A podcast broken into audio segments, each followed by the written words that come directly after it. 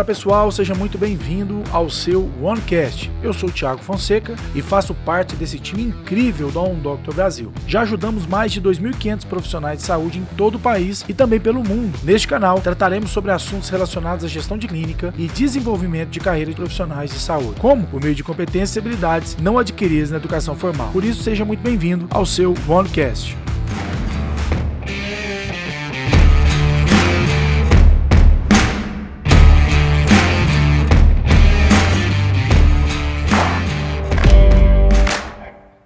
Fala doutor, fala doutora, seja bem-vindo então a essa série né, do OneCast, onde nós estamos falando sobre cultura organizacional. Deixa eu te fazer uma pergunta: você é casado ou você é casada?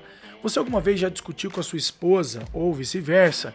E de repente essa esposa desenterra uma discussão que, que ocorreu há seis meses atrás. Você fala, cara, mas o que, que isso tem a ver com o que a gente está falando agora? E ela vira para você e fala assim: Olha, nos relacionamentos tudo tem a ver com tudo. E você fala: Meu Deus, eu pensei que tinha a ver só com o pneu do carro ou só com o futebol, por isso eu cheguei tarde. E de repente você vai ver que era a xícara que você não tinha lavado há seis meses atrás e aquilo tudo virou um bolo só e você percebeu que realmente tudo tem a ver com tudo. E o que, que isso tem a ver com o que a gente quer falar hoje? Tem a ver com tudo que são as estruturas. Obviamente, estrutura é aquilo que é tangível. Pensa comigo, se o processo é algo intangível, que é perceptível aos sentimentos, a estrutura é a materialização do meu discurso. Como assim? Sabe quando você chega em casa e fala que ama sua esposa e ela pergunta como? Você fala lavando a louça. Opa, então agora eu entendi que por meio de lavar a louça eu demonstro amor pela minha esposa. Mas suponhamos que a sua esposa seja mais romântica e você chega em casa e diga eu te amo e ela, diga, e ela diz como? Aqui está o buquê de flor. Ou seja, existe sim na mente humana a necessidade de materialização do nosso discurso. E nas clínicas não é diferente. Então, quando você diz que o seu grande propósito é cuidar das pessoas, ou levar as pessoas à sua melhor versão, ou de repente levar as pessoas à sua melhor eficiência, você precisa preocupar em materializar, materializar esse discurso. Por exemplo, não tem como você dizer, por meio do discurso, que o seu grande propósito na vida é trazer cuidado ou cuidar das pessoas. O meio pelo qual você escolheu é ser dentista ou ser médico. Mas quando o paciente chega na clínica e ele vai sentar na cadeira, e a cadeira é aqueles bancos de alvenaria, sabe, que é aquele concretão, Concorda que isso não tem a ver com o nosso discurso? A materialização do discurso, ela precisa ser um lugar confortável, porque isso sim é cuidar das pessoas. Se você quer levar as pessoas à, sua máxima eficiência dentro do seu negócio, você precisa ter uma clínica que tenha realmente estruturas que fala de eficiência. Por exemplo, acesso rápido, internet rápida, né?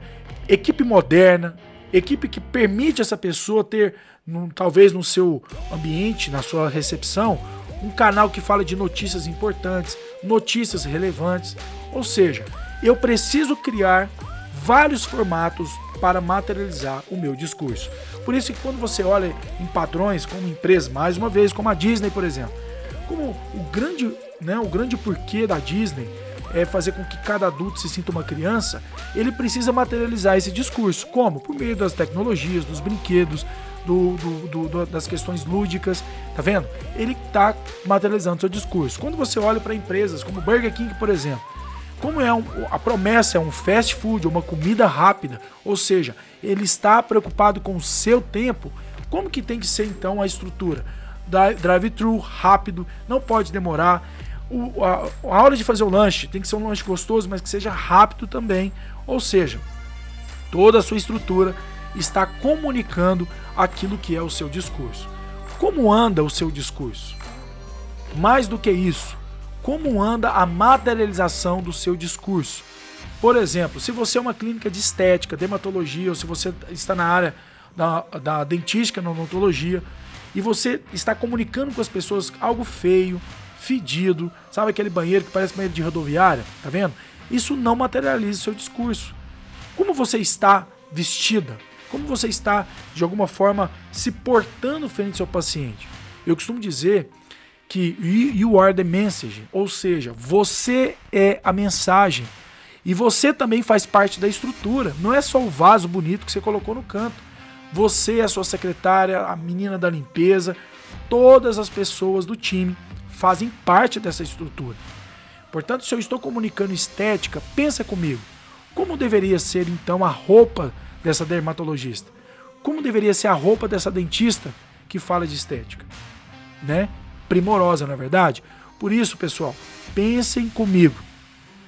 Quanto mais eu fujo da materialização do meu discurso, mais hipócrita eu sou para o meu cliente. Quanto mais hipocrisia eu sou para o meu cliente, menos preço e valor ele vai ver em mim. Portanto, pessoal, quando eu quero de alguma maneira comunicar alguma coisa que seja o meu propósito, eu preciso sim materializar o discurso. E por que, que eu tenho que materializar? Porque materializando eu facilito a compreensão das pessoas. Portanto, se eu digo que eu amo a minha esposa, mas eu não materializo esse discurso, que seja ajudá-la a dar banho nas crianças, que na verdade as crianças são minhas, isso não é ajuda, né? Isso é obrigação, mas o fato de eu fazer isso demonstra para ela que eu a amo. Se o fato de eu, por exemplo, estender uma roupa, lavar uma roupa, lavar uma louça, é uma forma de materializar o discurso. Sabe por que tem muita clínica que não atinge o resultado adequado? Porque ela continua não materializando o discurso. Não adianta ter as pessoas certas, não adianta ter o processo correto, se a minha estrutura não está de acordo com o meu discurso. Faz sentido? Por isso eu quero te dar uma sugestão. Faça uma pesquisa com os seus clientes e pergunte para eles principalmente sobre a estrutura do seu negócio.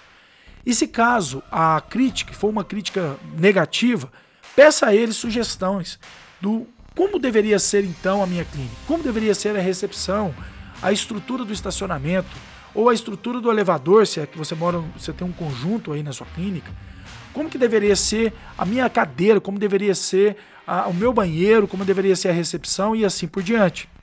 Ah, Thiago, mas isso não, não tem nada a ver comigo, eu sou muito mais voltada para o atendimento.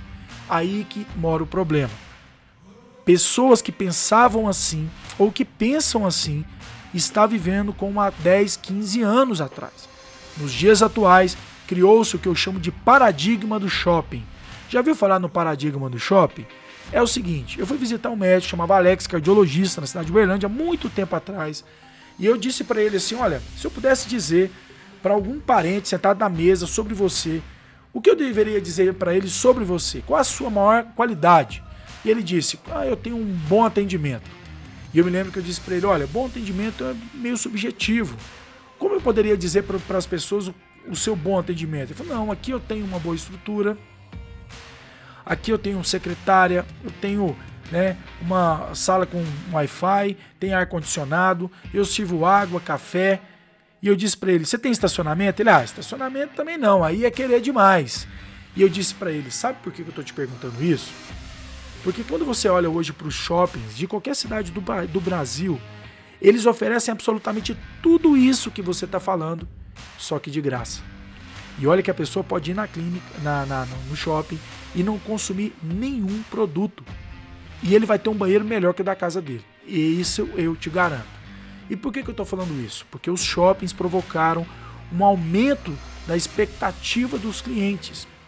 Só que quando ele vai na clínica, está cobrando 800, mil reais, 400 reais de consulta, ele se pergunta no seu inconsciente: caramba, eu estou vendo aqui para ganhar para pagar 400, 500, mil reais só por uma consulta, cara, tá muito caro, porque no inconsciente dele o shopping entrega, entrega muito mais do que isso que você está entregando, só que de maneira gratuita. E aí, pessoal, você se converte no mal necessário. Sabe o que é um mal necessário? É aquilo que você não queria fazer ou utilizar, mas você tem que utilizar. É como tomar vacina no bumbum. Ninguém quer tomar. Toma porque precisa. Mas quando você começa a criar uma estrutura que está em acordo com o seu propósito, você consegue, começa a se tornar um bem desejado. E bem desejado, pessoal, é aquilo que as pessoas desejam de tal maneira que elas abrem mão de outras coisas para consumir aquilo. Pergunto para você: você é um mal necessário ou um bem desejado? Com essa pergunta eu termino esse cast para que você possa refletir um pouco mais sobre a sua estrutura dentro da sua cultura organizacional. Um abraço e até o próximo cast. E aí, doutor, gostou? Se sim, então compartilhe essa mensagem para que outros colegas também possam se desenvolver. Seja você também um canal de desenvolvimento na vida de outras pessoas. Um abraço e até o próximo OneCast.